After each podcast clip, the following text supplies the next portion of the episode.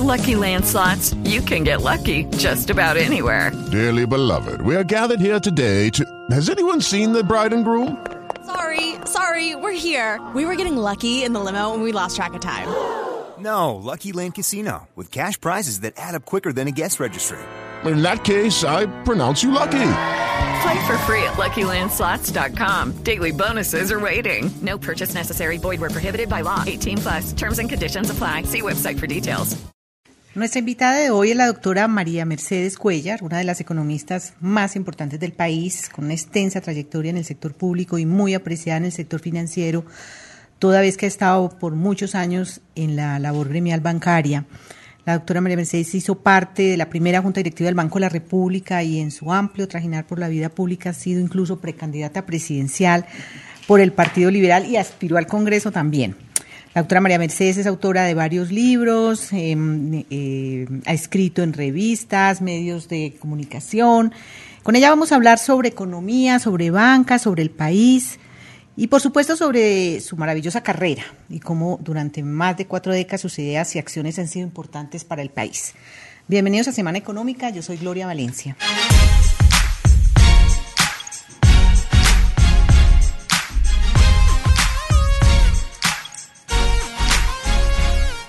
Doctora María Mercedes, un placer tenerla en este programa.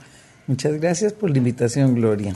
Quería que arrancáramos con un tema de coyuntura y es que estamos en plena campaña electoral y la hay personas, técnicos de la economía que piensan que ha faltado más debate y propuesta económica, ahora tenemos preocupaciones porque Standard Poor's bajó la calificación. ¿Usted está escuchando propuestas serias? ¿Usted cree que falta ese debate económico en esta coyuntura electoral? Yo sí creo, yo sí creo que falta y bastante. Me parece que, que gran reto por delante va a ser cómo se va a manejar la economía. Y en esto, pues ha habido algunos intentos, más que todo propuestas tributarias, yo diría.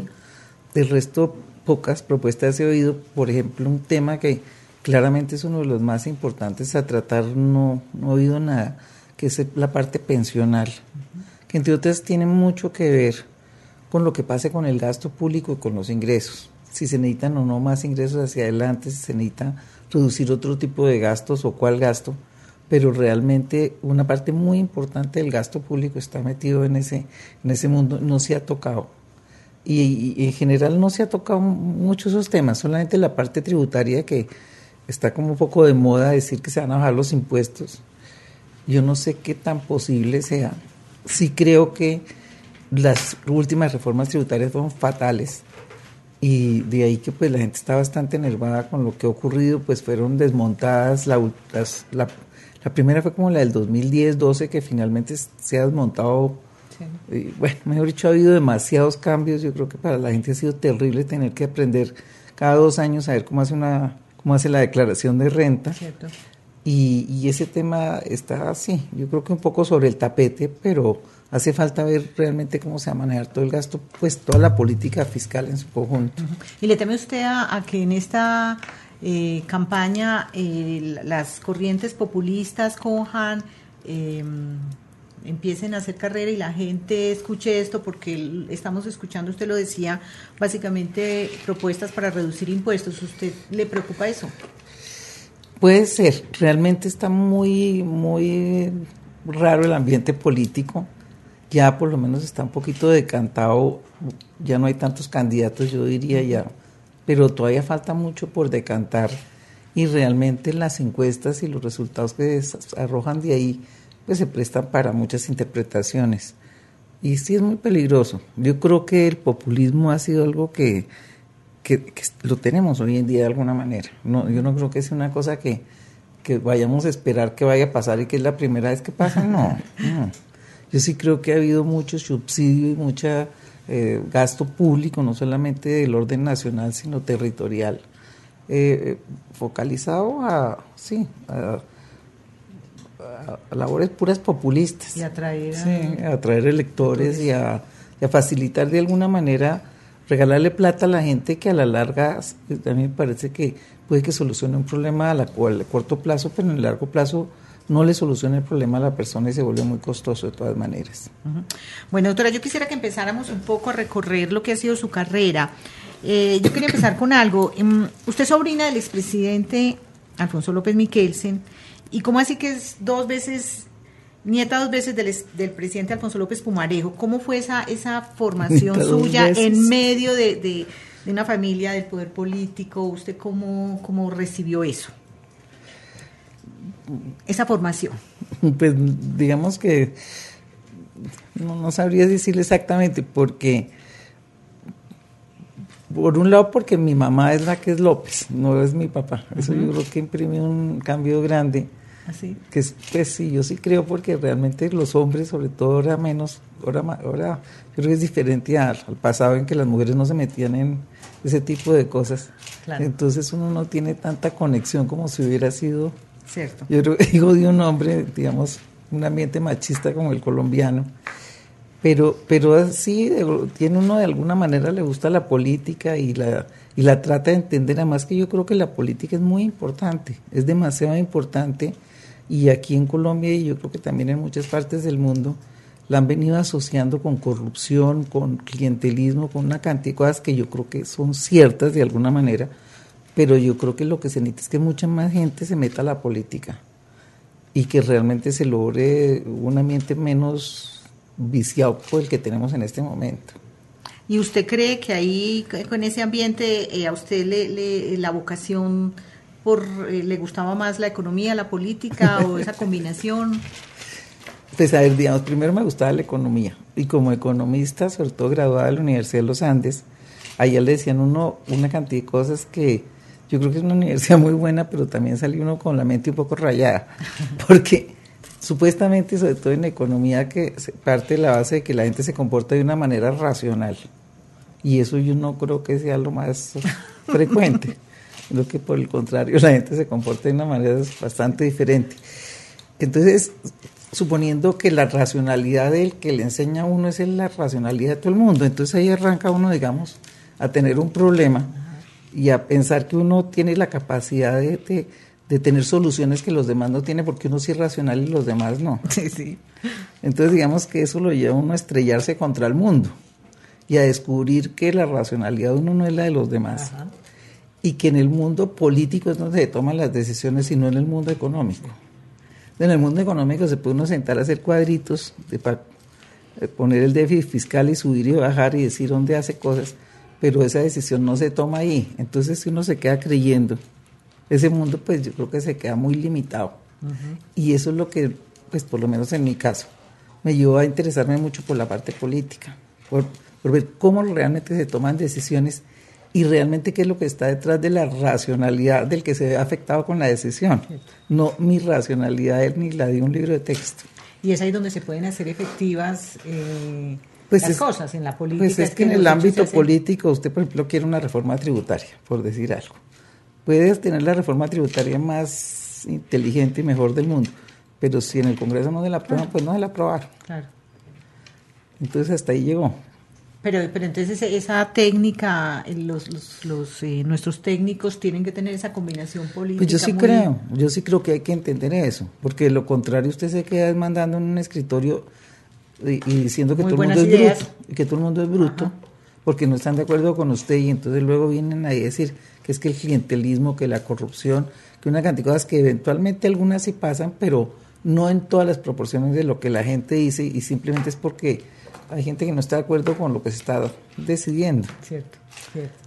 Eh, usted, eh, en su, su, arranque en la vida pública fue, fue en el llamado Kinder del de, exministro Rodrigo Botero. ¿Usted se inició en Desarrollo con él? Yo me inicié en Desarrollo, fue mi primer puesto cuando Rodrigo estaba recién eh, eh, fundando a Desarrollo. ¿Y qué, y qué, la, qué labor tenía ahí en Desarrollo? ¿Investigadora? De todo, ahí hacía de todo, porque y ahí fue donde me empezó a gustar el periodismo también. sí. Porque ahí, me, allá me llevó Roberto Jonguito, que había sido profesor mío. Y, y entonces me encargaron de la revista que, era, que sacaba pues que sacaba Desarrollo que se llamaba Coyuntura Económica. Entonces yo era la encargada de sacarla y de armarla y de responder por la revista. Sí. Entonces acá me tienen imprentas eh, tratando, tratando que se entendieran los artículos porque Rodrigo le gastaba mucho tiempo a eso y Hernando Gómez Otálora, con quien también trabajé mucho, le gastaban mucho tiempo en la redacción. Entonces yo era la que acababa trabajando con ellos hasta unas horas horribles de la noche para que la cosa se entendiera, lo que escribían los técnicos, que no se entendía nada. Muchas veces para sumar los cuadros que nadie suma porque yo no tengo ni idea porque los economistas y todo el mundo hacen una cosa terrible que es que no saben sumar. Entonces usted mira un cuadro y resulta que nunca suma, no tengo ni idea por alguna razón u otra. Y ahí, ahí fue que me empezó a gustar el periodismo. Dicen que usted inventó el periodismo económico, ¿sabe? En, en, en esa, en, esos inicios, eh, y, pero no, la, no le gustó tanto para quedarse por ahí. Usted sabía que, que eso era una cosa transitoria. No, pero me quedé mucho tiempo, pero mucho, Gloria, porque después de, después de que me salí de F Desarrollo, trabajé con Rodrigo Botero en el Ministerio de Hacienda. Sí, sí. Y después fundamos Estrategia, Económica y Financiera con Rudy Gómez y pues yo estuve ahí como ocho años. ¿Y usted ganó un premio, usted ganó el Simón Me Bolívar? gané el premio Simón Bolívar. ¿Con qué recuerda? Con un artículo sobre el UPAC. Sí, no, eso sí estuve ahí. Y luego fue que me acabé de viceministra de Hacienda, pero el periodismo siempre me ha gustado muchísimo. Ah, qué bueno. Hasta tengo tarjeta de periodista. Pero bueno, pero eh, ahí cuando de todas maneras usted esa esa parte, digamos, la, la deja quieta porque cuando usted entra a la mm, de viceministra de Hacienda, cuando estaba ¿Quién? Roberto Junguito. Bueno, esos años fueron terribles, los fueron años 80. Una crisis, sí, ¿Cómo, cómo, cómo, lograron esa, en ese momento donde pues estábamos hablando inclusive de, de, de quiebras, de cesación? No, fue horrible, fue horrible porque ahí hubo unos, unos problemas grandes, sobre todo, primero una crisis económica muy dura, pero todo el sistema financiero, una parte muy importante, había mucho problema de, de, de de, así que corrupción, de malos manejos, de toda clase de cosas ilegales. O sea que se mezcló no solamente una situación de crisis financiera, sino con unas situaciones de malos manejos a nivel, digamos, de las empresas. Muchos banqueros acabaron en la cárcel. Cosa que, por ejemplo, en la última crisis, en la del 2000, en la del 99 no pasó. Y bueno, pero en esa época sí pasó. Y fue terrible porque el país realmente estaba muy mal, muy mal, porque tenía eh, un déficit fiscal gigantesco, un déficit en la cuenta corriente gigantesco y todo eso lo cogió Roberto cuando pues, lo nombraron de ministro. Y realmente yo creo que fue un ministerio que no fue muy largo, fue como, no sé, un año y tres meses o alguna cosa de ese estilo, pero sí logró darle la vuelta a la economía que se necesitaba y ahí arrancó sobre un camino lógico. Pero para usted fue un año terrible, una, experiencia, no, una experiencia maravillosa. Es de las mejores experiencias que he tenido. Eh, usted decía en una entrevista eh, de, de, esa época que se oían cuentos de que los bancos eran vaciados por la noche, que eso era... Eso era terrible, ¿no? Que los bancos llegaban y, y los desocupaban con maletas. Eso salía en los periódicos, salía en todas partes. Sí que sacaban la plata en efectivo y se la llevaban los presidentes de unos bancos y, y, acabaron en la cárcel. ¿Y las decisiones de ustedes en el Ministerio de Hacienda eran, o sea, el trabajo de ustedes para, no solamente para enfrentar el tema del, del, propiamente de, del sistema financiero, sino del, del más mismo que país, todo, la, las reservas del país. Eh. Más que todo la parte, la parte, sí, más que todo la parte externa y la, pues la, el déficit fiscal que se hizo una reforma tributaria fuerte en ese momento, Sí. también se hizo un control muy grande del comercio exterior, porque no había reservas internacionales. Ahí pasó una cosa que, que muy poca gente lo sabe y, y los que lo saben dicen que no pasó, pero sí pasó, ¿Qué? que es que el país se quedó ilíquido tres días en diciembre de 1900, creo que fue 83. Se quedó totalmente líquido, las reservas internacionales estaban, eran creo que del orden de 800 millones de dólares y todas estaban en, en oro, en oro y derechos especiales de giro. O sea que billetes, mejor dicho, no hay con qué Bueno, y pagar. entonces, No, pues hizo un swap con el fondo, creo que la CAF, o al- la CAF creo que fue la que le prestó plata al gobierno de Colombia y se logró puentear y se logró sacar el oro del país porque además para poder usted vender el Venderlo, oro lo tiene que tener con sello de Good Delivery y entonces sacó ese oro de que lo tenían en unas bodegas por ahí en Medellín, se mandó a Suiza a refinar para poderlo vender. Bueno, fue terrible, fue realmente terrible. y las y las decisiones de, de ese entonces fuera de, de esa parte pues era el gobierno de Belisario Mm. eh, también eran muy difíciles por por eh, digamos por otros temas no solamente la parte económica sino que fueron unos años muy tensos Pues es que yo creo que la parte económica enreda todo. Si, digamos, si hubiera sido una época de que hubiera habido muchos recursos y eso, pues yo creo que la vida hubiera sido más fácil. Pero cuando usted tiene un problema que no tiene con qué pagar nada, que O sea, la que pagar economía, la economía no le estaba creciendo. Creo que es la primera, hubo un año, el 83, qué sé yo, creo que se creció 0.9%, que era la tasa más bajita que ha habido, creo que en toda la historia que Sí, se llevan sí. cuentas nacionales. Y, y realmente pues era, era un desempleo alto. Entonces cuando la gente está desempleada y hay problemas de ingresos, todo el mundo se, todo se, todo se enreda. Todo se enreda. todo se todo se enreda. enreda, sí. ¿Usted pasó ahí después a qué? ¿A Planeación Nacional? Después sí, después pasé a Planeación Nacional. Porque era el... No, después pasó, pues eligieron a Virgilio Barco Sí. y entonces me nombró eh, jefe de Planeación Nacional. Y ahí estuve como tres años. ¿Y, y por, qué, por qué decían entonces que, que usted era una neoliberal eh, terrible, pero, pero después leía que, que usted logró un crecimiento, y, o sea, lo que se logró, por ejemplo, en inversión social fue muy grande, lo cual contrastaba, digamos, con... con ¿Usted se consideraba una neoliberal o no? Es que yo no creo que en esa época existiera tanto eso de neoliberal o no neoliberal, realmente. Realmente eh, el programa que tenía Barco fue mucho de lucha contra la pobreza. Pues así dice, inclusive se llama el, Sí, el plan sí. de desarrollo. Y, y se trató pues de hacer mucho, él, él está muy preocupado por, el- por la infancia, por los niños, por la desnutrición infantil. Y, y- y- y tenía una, pues una cosa social bien importante desde el punto de vista, digamos, de lo que él tenía en la cabeza desde- para como proyecto económico. Pero también se empezaba a hablar de apertura, los... Pero se empezó a hablar más tarde, más tarde. Yo diría que eso inclusive, inclusive yo acabé promoviéndolo mucho y es una- un trabajo que realmente sí fue en el gobierno de Barco y no en el gobierno de Gaviria. Yo digo que un poco por, por los vaivenes que hay internacionales. Sí, el Banco Mundial y, sí, y el Fondo Monetario, pues sobre todo el Banco Mundial, tenían una política muy agresiva de buscar que los países abrieran las economías. Sí. Entonces, al principio, pues había una reticencia muy grande. Y es más, además veníamos, el gobierno de Tancur se había cerrado mucho el comercio precisamente por la crisis que había habido. Y, y entonces aquí se empezó, empezó a haber una presión por abrir el- el- la economía. Y ya por ahí, ya como en el 88 o algo así, fue que nos pusimos con el ministro de Hacienda, que era Luis Fernando Alarcón Alarcón. y con Pacho Ortega, que está en el Banco de la República, a ver cómo se podía abrir la economía y qué se podía hacer y, y qué ventaja le podía traer al país. Hicieron unos trabajos muy grandes, luego se buscó eh, hablar con todos los gremios y con todo el mundo para que todo el mundo quedara tranquilo porque había mucha prevención contra eso. Y ya después yo, como ya ministra de Desarrollo, Sí. Sí lanzamos todo el proyecto, lo aprobó el presidente, que al principio ya estaba muy reticente. Después todo el mundo estuvo de acuerdo. Y yo creo que sí es un proceso que, que, que, digamos, el que se gastó mucho tiempo. Yo por lo menos le gasté mucho tiempo y trabajé mucho con, con Hugo Palacios en ese campo para darle tranquilidad a la industria. Darle tranquilidad de que no se le iban a abrir las importaciones y que no se iba a quebrar todo el mundo, porque ahí había como el fantasma de Florentino González. Sí.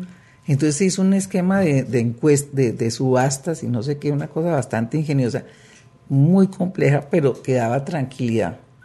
Y lo que fue muy interesante de, esa, de esas subastas, creo que alcanzamos a hacer dos antes de pues, que hubiera el cambio de gobierno, es que no funcionaron porque la gente no las usó. Entonces fue buenísimo, porque bueno, ya digamos que era una manera de poder vender algo, ¿sí? darle tranquilidad a la industria. Si usted, mire, si usted, aquí hay un sistema para que usted se proteja. Usted puede comprar o vender los insumos y tiene una protección dada por una subasta. Pero si la gente no fue, pues no pues era que no, no necesitaba. Sí. Entonces, ¿Eso era posible... que en la transición de Virgilio Barco a, sí, a Gaviria? Sí. Porque en ese paso suyo de planeación al Ministerio de Desarrollo. No, no. Porque ya ustedes... después, bueno, en planeación arrancamos, pero más que todo fue en el Ministerio de Desarrollo. Uh -huh. Sobre todo porque como el INCOMEX dependía del Ministerio de Desarrollo, uh -huh. realmente quien tenía todos los instrumentos y pues donde se, está la prohibida importación, las licencias, todo eso era en el INCOMEX. Pero, ¿y qué recuerda usted de esos debates que se hicieron? Porque entiendo que en la, en la gradualidad de, de la apertura hubo mucha hubo discusión. Mucha discusión. Mucha, Había mucha. bandos en, en, No, hubo mucha pelea y mucha discusión. Por ejemplo, en la agricultura no hubo manera de abrirla. porque Gabriel Rosas no, supuso y, y digamos que no había tiempo porque se quería sacar a todo antes de que el gobierno cambiara. Entonces, sí. Pues, Pero usted aperturista, aperturista total, ¿o no? Pues cuando ya vimos las ventajas y cómo se podía proteger, porque es que el, el drama, digamos, la discusión grande ahí era si usted agarraba y bajaba aranceles y abría la economía, podía quebrarse mucha gente. Entonces, como le digo, se diseñó un esquema que permitía que la gente se fuera acomodando. Sí. Y que, y que en la medida en que la gente se fuera acomodando se podía ir retirando el esquema. Entonces lo que fue interesante es que cuando llegó el gobierno de Gaviria ya se ha montado todo eso, ya se había dado toda la vuelta por todos lados, digamos a nivel político, por decirlo. Sí. Entonces ya llegó Rudy le fue mucho más fácil porque ya, se, ya este, ese tránsito se había dado. Entonces para él, le quedó más fácil poder quitar un poco de cosas y pero por ejemplo muchas se habían quitado desde antes por ejemplo se ha eliminado una cosa que se llamaba la lista de producción nacional la lista de producción nacional es una cosa que usted veía al Incomes y la ponía en una lista y decía que usted producía ese vaso y que iba a comprar una máquina para producirlo. Entonces nadie más volvía, ni podía volver a importar la máquina ni a producir el vaso. Entonces así el vaso fuera cuadrado y usted no podía tomar agua, le tocaba nada, tener el monopolio del vaso. Pero como protección a la industria. Como protección. Entonces había que ir a desmontar, pero eso está metido por todos lados. Por ejemplo, todos los motorcitos de todas las licuadoras, toda esa vaina, todo era, una protección, una sí, que importaba no sé quién, pero no sé quién acababa de hacer la cosa, entonces nadie más podía producir. Y, y, no hay manera de zafarse de ahí, entonces por eso está muy metido entre toda la economía. Entonces todo eso se analizó muy a fondo para ver cómo se desmontaba sin quebrar a los, a los industriales, dándoles espacio para que el motorcito de no sé qué pues lo sustituyera por otro y el que lo producía viera a ver cómo lo mejoraba, pues para no quebrarse. Pero eso era un proceso. Pero esa apertura que empezó como gradual luego se, luego, se, aceleró. Sí, porque entonces yo creo que fue interesantísimo el cuento de las subastas estas, porque los resultados de las subastas era que nadie iba a la subasta, pues muy poquita gente. Sí, sí. Entonces se pudieron quitar y decir, bueno, si nadie la está usando es porque nadie, está, se siente tan amenazado. Entonces fue lo que ya hizo Rudy, que la desapareció y ya también tuvo hay problemas, discusiones, pero ya el camino estaba abierto y entonces ya pudo progresar más rápido. Sí. Y ahí es donde se acelera realmente.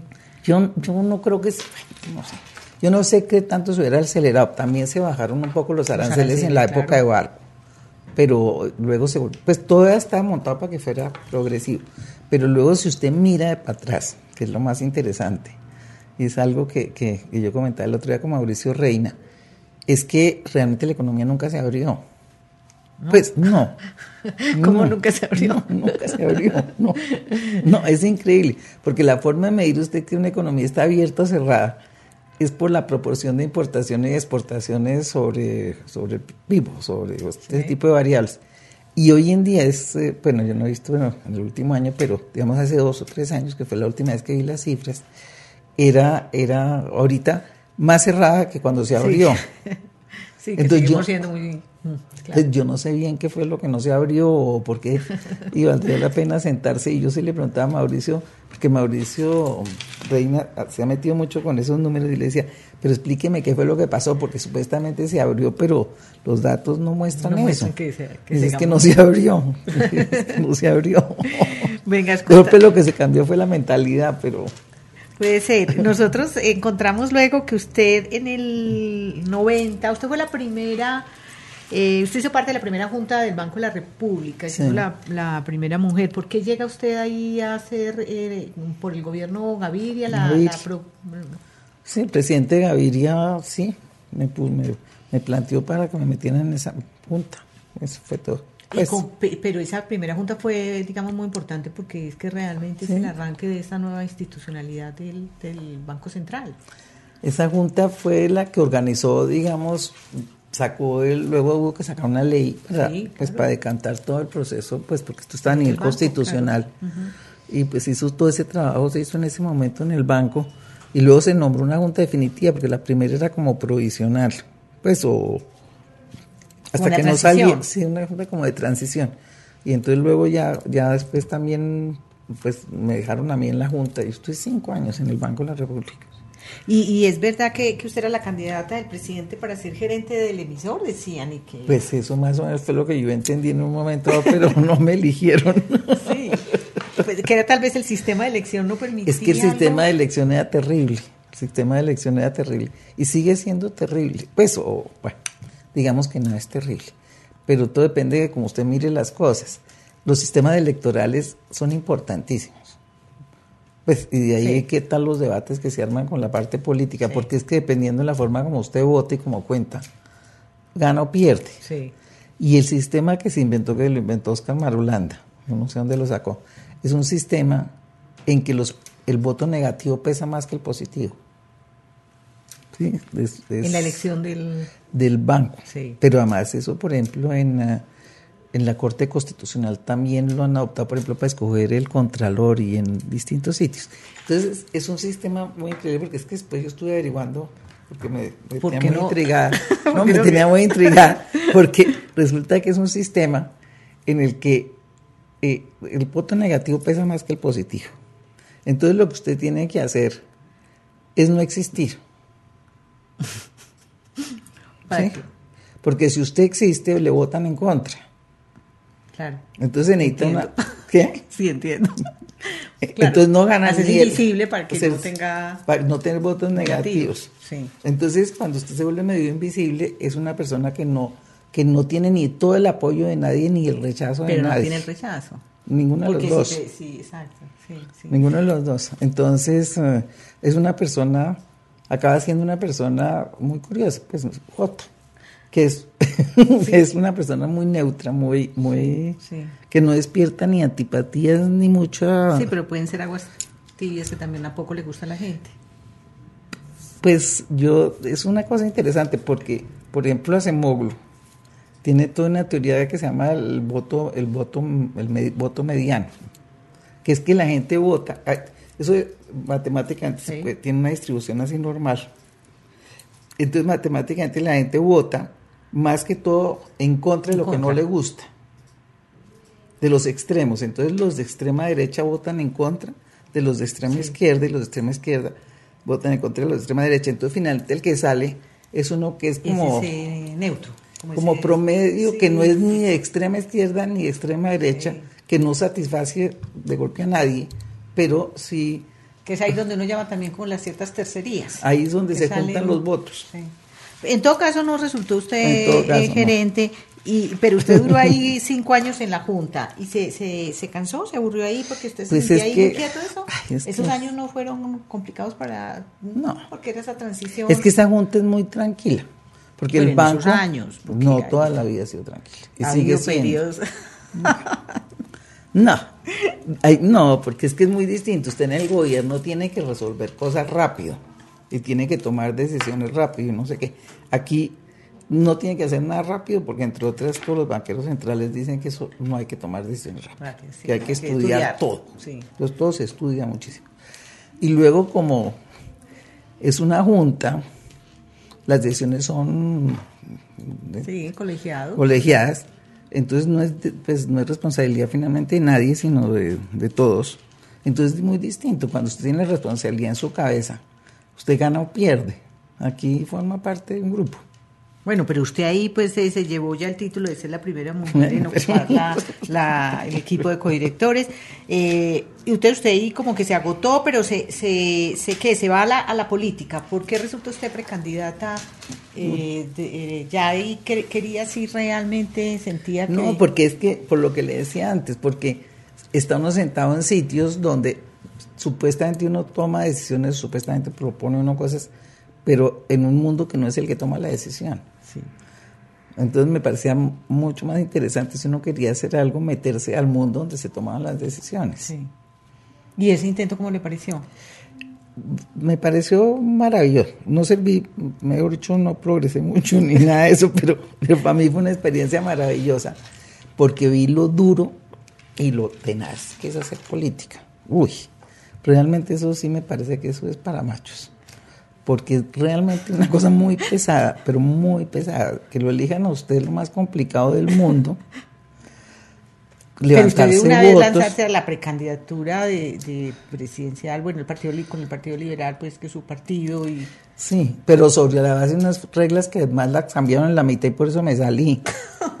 bueno, cosa que hoy en día no me sorprende, pero en ese momento me sorprendió mucho porque son de las cosas que uno de inocente le pasan, que cree que las cosas son de una manera y resultan de otra. Ahorita, por ejemplo, hay una pelea grandísima en el Partido Liberal. Sí, claro.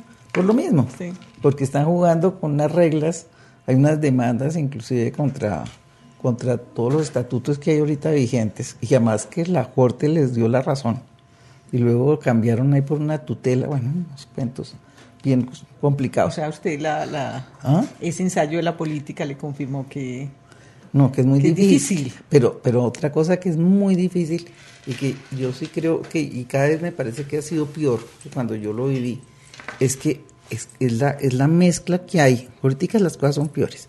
En ese momento es la mezcla que había entre el gobierno y los políticos.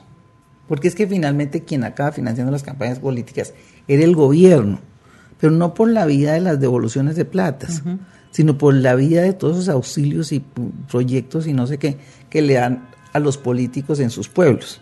Entonces, si usted no tenía acceso a esa, digamos, a esa plata, era más complicado. demasiado complicado.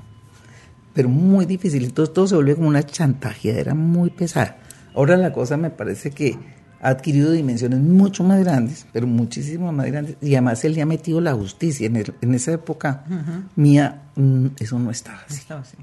Uy, la justicia no. Pero es que ahorita todo está revuelto.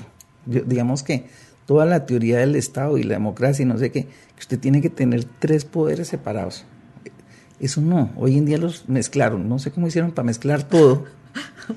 Y realmente, realmente es bien complejo. Yo sí creo que de las propuestas que debería hacerse ahorita o importante tener claro es cómo se van a separar los poderes, porque es que los mezclaron. Pero usted, eh, de todas maneras, mm, eh, aspiró a, la, a, la, a la presidencia en esa precandidatura, pero luego siguió también aspirando al Senado. Ah, Usted no, porque es que una vez, es que es otro de los problemas de la política. Que una vez usted metido ahí, es, es como, casi que es como la mafia. Eso salirse es dificilísimo. No, Eso sí es dificilísimo, porque hay mucha gente que cree en usted. Y entonces, ¿cómo los deja uno tirados? Entonces, acá uno ya ni siquiera quiere ni nada, pero le toca seguirse metiendo para no dejar colgado la brocha mucha gente. Sí, sí, sí. Entonces, acá uno metido en una mare magnum de cosas tenaces. Pero casi sale, ¿es verdad que a usted Sí. le faltaron mil votos? Me faltaron mil votos. Y mi vida hubiera sido distinta si hubiera salido, no sé si para bien o para mal, pero... Sí, sí, sí, sí. Bueno, pero usted no salió ahí, senadora, pero resulta que ya ahí se mete usted como a la, a la parte, pues, como del sistema financiero, ¿no? Ahí arranca usted Sí. como esa, ese, lo- ese otro ciclo en, eh, con el ICAV. Mm, em, que fue interesantísimo. Uy, Además durísimo porque entiendo Eso que usted llega tenaz. y a los tres semanas explota la, la, Uy, la eso fue impresionante, impresionante. Yo por andar metida en política no me había dado cuenta que eso estaba tan horrible. y a las tres semanas, efectivamente, que entré de golpe, empecé a ir unas cosas y me acuerdo que dije, ¿y esto qué es lo que está pasando aquí? Y sí, fue un caos, pero muy duro y muy interesante, pero muy interesante. Porque yo había vivido desde el punto de vista del Ministerio de Hacienda, cuando fui viceministra, la crisis del 82. Cierto. Y ahora me tocó vivir las del 99, que fue peor, pues diferente, desde el punto de vista privado. Sí. No, eso fue muy duro. Y a usted le había tocado el UPAC, eh, digamos, le tocó cuando estaba en el Ministerio de Desarrollo, bueno, funcionaba, fue muy importante, pero aquí también le tocó cuando ya el... el- No, pues la desbaratada del la UPAC. desbaratada del UPAC. Sí. Sí. Eh, en ese entonces, eh, ¿usted creía que la culpa pues de, de- de la desbaratada del UPAC cuando se le metió en el cálculo la No. DTF, usted... esas- No, digamos que yo creo que yo creo que el caos, el caos del UPAC y entre otras yo hasta yo participé cuando se tomó esa decisión, Exacto. pero después eh, después tuve unas discusiones interesantes que ahora se las comento, pero yo creo que el caos de esa situación y de esa crisis de lo terrible que fue porque es que la economía se cayó como 4%. Cierto. Eso nunca en la vida había pasado y, creo- y esperemos que no vuelva a pasar nunca porque realmente eso es muy caótico. Eh, eh, fue por una, una cosa que el, el, el sistema UPAC estaba muy bien montado. Eso lo montó Locklin Kerry. Sí. Y montó un sistema en que usted le transformaba plazos. O sea, usted captaba a la vista y prestaba 15 años. Pero había en la mitad una cosa que se llamaba el FABI, en el Banco de la República, que recogía toda la plata de la economía, los excesos de liquidez iban a través de las corporaciones, iban a dar al FABI, era como una mesa de dinero. Y lo interesante del FABI era que era una herramienta contracíclica. Por eso la crisis del 82 no fue tan brava. Porque por la forma como operaba el FABI, forzaba al Banco de la República a emitir cuando había poquita liquidez en la economía. Entonces, de alguna manera, por ejemplo, en el 82 la construcción nunca se paró. Y entonces, al no pararse, la tasa de crecimiento se cayó hasta un poquito, 0.9%, pero fue lo máximo que cayó, porque, porque el FABI seguía botándole liquidez a la economía, cosa que producía un mal genio muy grande en el Banco de la República, porque decían que la política monetaria la manejaba era el FABI. Sí, porque les recogía y les soltaba plata, sobre todo al final del año. Y entonces eso se quitó en el 90, cuando ya vino el cambio del Banco de la República, me acuerdo que Néstor Humberto Martínez fue el que lo propuso, se, se eliminó el FABI, que yo creo que fue lo peor que se pudo haber hecho. Yo estaba ahí. Pero porque se le dejó cojo el sistema. Y ahí se fue desvirtuando. no, se dejó cojo porque se dejó cojo un sistema prestando a la vista, que a 15 años con plata captada a la vista. Entonces, el día que hubo un problema de liquidez, un descalce. no solamente había un descalce el más tenaz, sino que el Banco de la República me resolvió quitarle la liquidez al sistema opaco. Sí, porque por los sistemas de cupos, como se entregaban. Entonces, el sistema se quedó completamente líquido, que fue en el 98, finales del 98, 99, y eso le causó un daño al país que yo creo que todavía no lo hemos acabado de pagar, porque se cayó 4%, luego, luego como 6 o 7 años en volver a recuperar, a recuperar la tasa de crecimiento. La gente que perdió la, vivienda porque los créditos eran más altos. Todo eso, ya cuando el banco se metió a tratar de arreglar los problemas y la Corte Constitucional fue la que lo forzó, ya el daño era gigantesco, ya era gigantesco. Ahora, desde el Banco de la República cuentan el cuento distinto, pero ese cuento fue así. ese cuento fue así. Bueno, pero también está el cuento de que la gente que mm, responsabilizó al banco, es decir, que hasta demandas hay de porque el banco al cambiar la, la la fórmula, con la sí, y entonces por ejemplo yo también yo también tuve que ver con la cambia de la fórmula. Y entonces a mí me dieron usted yo trabajando en el en el CAF usted, es parte de la responsable entonces les dije saben qué yo sí voy a decir una cosa. Si ustedes me echan a mí la responsabilidad de esto, el problema es muy simple. Yo voy a decir que cierren la Junta del Banco de la República. y cuesta más barato. No tienen que pagarle a los directores ni a nadie. Porque si una, unas normas que tienen la facultad para cambiarlas no son capaces de cambiarlas cuando cambian las circunstancias, pues entonces ¿para qué se necesitan? Entonces, eso lo han podido cambiar, han podido hacer muchas cosas que no hicieron. Y usted, en el ICAP está ahí pues en esa, en esa situación tan complicada, pero enseguida usted empata con, con la con la sobancaria o usted es una transición? No, yo después, mira, después el, problema se solucionó, para bien o para mal, sí, se arregló. Con el plan salvamento y todas estas cosas de la banca, pero pero usted el, No, y es que además, además en la ley 500, ¿qué? La ley 596 se llama, creo. La 46 la, la ley de vivienda, eh, resolvieron que las corporaciones de ahorro de vivienda se tenían que acabar a partir del 2004, creo que fue el año. O sea que todas las corporaciones se acabaron, se convirtieron en bancos. Los bancos que eran corporaciones querían seguir teniendo pues el ICAF para, pues, para que se ocupara de la política de vivienda, la hipotecaria. Pero ya yo ya llevaba ahí un poco tiempo, como ocho años, y yo creo que uno tiene que salirse de los sitios porque uno se empieza a volver como parte de los escritorios. ¿Cada cuánto se tiene que salir? No, no sé, antes me salía acá más rápido. pero, aquí yo dije, no más, yo ya, ya empieza uno a volvérsele monótono. Pero tampoco pudo, ese otro vicio. Entonces, no, pero cambié de puesto. Pues. Ya para la Entonces me dijeron que me fuera para Sobancar y juntar en el ICAP con la con la... Tenía bastante sentido, porque ya era multibanca, ya la banca universal. No, y ya no había corporaciones. Sí, por eso. Entonces tenía como sentido, entonces se fusionaron el ICABE y la sobancaria y ya acabé yo metida en la sobancaria. No ya en vivienda, es que a mí ya la vivienda me tenía hasta la colonilla. pero usted en la usted en la sobancaria, bueno, usted, usted, estaba para la sobancaria, pero yo entiendo, yo no sé en qué año, cómo y cuándo, si fue antes en esa transición, eh, usted es economista de los Andes, pero usted decidió empezar derecho.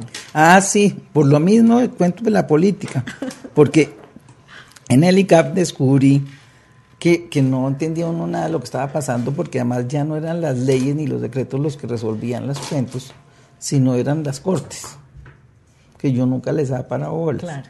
Entonces empecé a leer las sentencias que además no se entendían. Me acuerdo que la primera, una de las primeras sentencias fue una que dijo que pues que se acabó Lupac. Y yo decía, pero ¿cómo se acabó Lupac? Si hay 20 mil billones de pesos, Sí. ¿Y no sé cuántos ahorradores, y qué hace uno con la gente, y qué hace uno con la plata. Y, y me dijo dicho que se acabó. Entonces, a veces cogía uno el papel y no sabía si mirarlo para detrás o para adelante o leer en reversa. Pues no entendía nada. dije, no, eso tengo que entender de qué se trata este asunto. Y se entró a Y entonces estudiar. me metí a sacar un posgrado en Derecho. Y entonces me saqué un posgrado en Derecho en la, en la Universidad de los Andes. Y ese, y esa, y estudiar, mm, y como, Ah, yo usted trabajaba y estudiaba, Sí, ¿o qué? O- sí, sí, sí. Yo la verdad es que nunca he tenido problema con trabajar 24 horas ni nada de esas cosas. Entonces ahí me las arreglaba para hacer las dos cosas al tiempo. Pero, y, y en la sobanca, pero eso fue antesito de la sobancaria, ¿no en la cierto? mitad, yo creo que no. Yo creo que la carrera, lo que era, eh, pues lo que fueron los cursos todo eso, eh, estaba en el ICA. Sí. Pero sí la tesis la hice cuando estaba en la sobancaria. Le tocó hacer tesis todo. Sí, todo.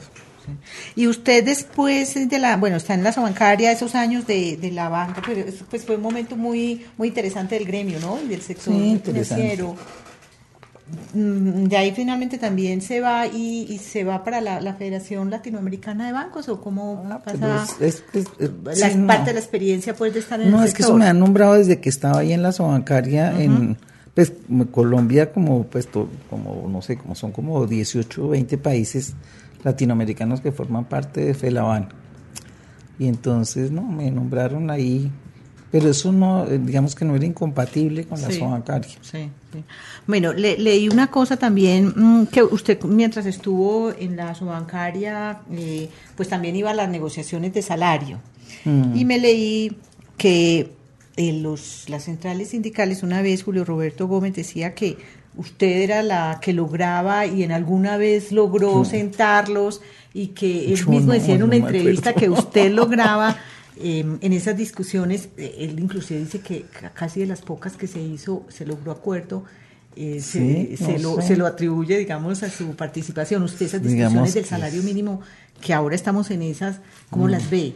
Es- No, de la banca, por ejemplo, nunca ha pagado salario No, mínimo, es- pero ustedes participaban de esa A discusión. mí me parece que esa discusión es, yo, yo a ver, varias cosas. Una, el, el, por alguna razón que la verdad es que no sé bien cuál fue, pero por alguna razón acabé haciendo una tesis para la maestría en Derecho sobre el, sobre el sindicalismo Sí. y sobre un poco la asignación de ingresos entre el capital y el trabajo.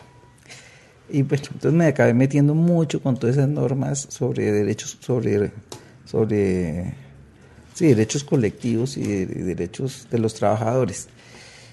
Y realmente, realmente el consejo este de concertación, eso funciona muy mal, en mi opinión.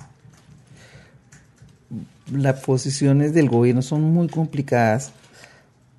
Además, que el gobierno en general pretende que los trabajadores y los empleados se pongan de, De acuerdo. acuerdo. y luego opina, pero entonces luego opina para el otro lado dependiendo no sé qué. Y entonces finalmente hay un problema de a quién le echan la culpa cuando las cosas salen mal. Entonces todo el mundo trata como de que no sea el responsable, pe- pero es una negociación muy, muy, muy compleja y muy... Muy sentido a veces el, el resultado Ah. que se obtiene de allí. Porque si no hay concertación, el gobierno termina... Pues sacando decreto que es generalmente lo que pasa. Sí. Es rarísimo que saque una concertación. es, es muy, es un, es un, yo no sé cómo se podría arreglar ese, ese, ese, Sí, se lo preguntaba porque estábamos Pero- en plena discusión y a usted le tocaron varias discusiones. muchas, no, y además de inclusive antes cuando estaba en el gobierno también, yo estuve en eso, pues porque el gobierno también participa como gobierno, estuve también en esas ¿Y usted es conciliadora? ¿Usted en ese usted es, cómo se define No, ahí? pero, pero es que además también pasan cosas diferentes. Por ejemplo, ahorita en el consejo este eh, laboral, ¿cómo se llama? Consejo de qué? De Eh, concertación. de concertación laboral. Pesa mucho más. Es que, por ejemplo, depende, depende de donde usted esté sentado. Los bancos no tienen mucho, mucho que decir ahí. Por ejemplo, tiene mucho más que decir FENALCO o, La banca no tiene empleados de salario mínimo. Tiene muy poco empleado de salario mínimo. En cambio, para sitios como Acopi, por ejemplo, o Fenalco, O qué sé yo, o la agricultura, es pesadísimo cualquier cosa que pase con el salario mínimo. Entonces, digamos que yo creo que tienen mucho más eh, protagonismo ese tipo de gremios que lo que puede tener la bancaria. Doctora María Mercedes, ¿usted, es- ¿usted es optimista del país? ¿Usted cómo, cómo ve el futuro? Yo creo que bien. Yo, yo, yo creo que Colombia, Colombia es un país que se ha contentado con poco, digamos. Me parece como poco como entre sí, como mediocre me parece, un algo así.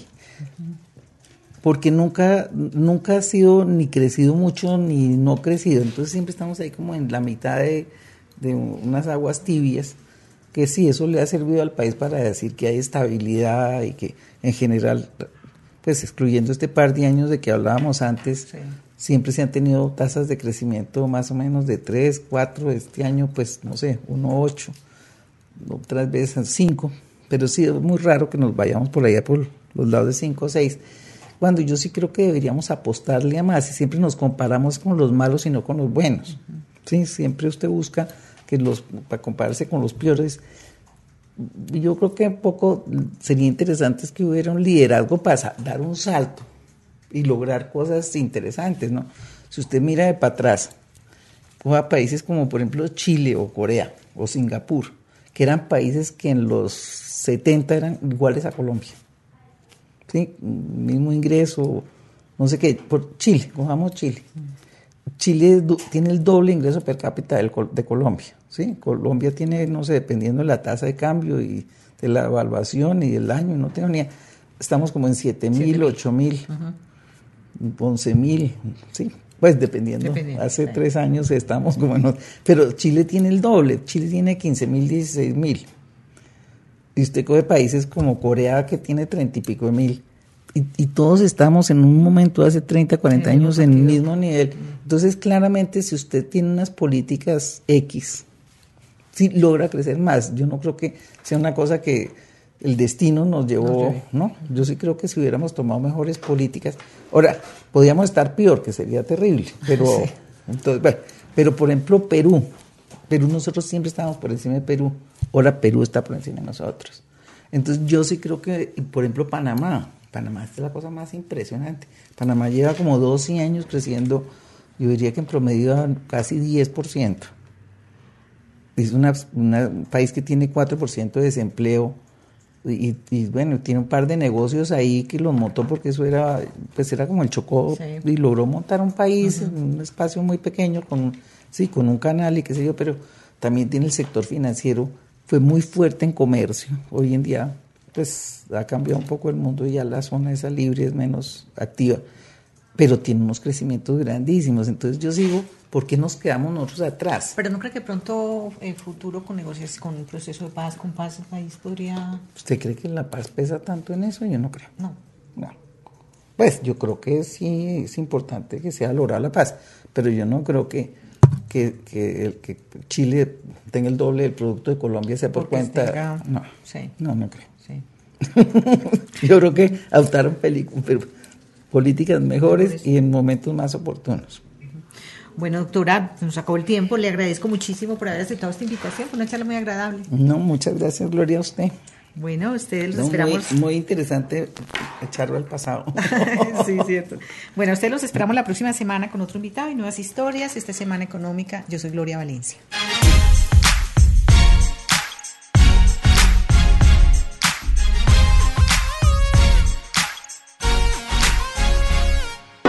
Los precandidatos a la presidencia de Colombia para las elecciones 2018 hablan con el director editorial de la revista Semana, Rodrigo Pardo, en el podcast Semana Política, todos los martes en vivo a las 9 de la mañana. Y el análisis político, escúchelo cada lunes a las 10 por Spreaker, iTunes, TuneIn o semana.com. Lucky Land Casino asking people what's the weirdest place you've gotten lucky? Lucky? In line at the deli, I guess? Aha, in my dentist's office. More than once, actually. Do I have to say? Yes, you do. In the car before my kids' PTA meeting. Really? Yes. Excuse me, what's the weirdest place you've gotten lucky? I never win and tell. Well, there you have it. You can get lucky anywhere playing at LuckyLandSlots.com. Play for free right now. Are you feeling lucky? No purchase necessary. Void where prohibited by law. 18 plus. Terms and conditions apply. See website for details.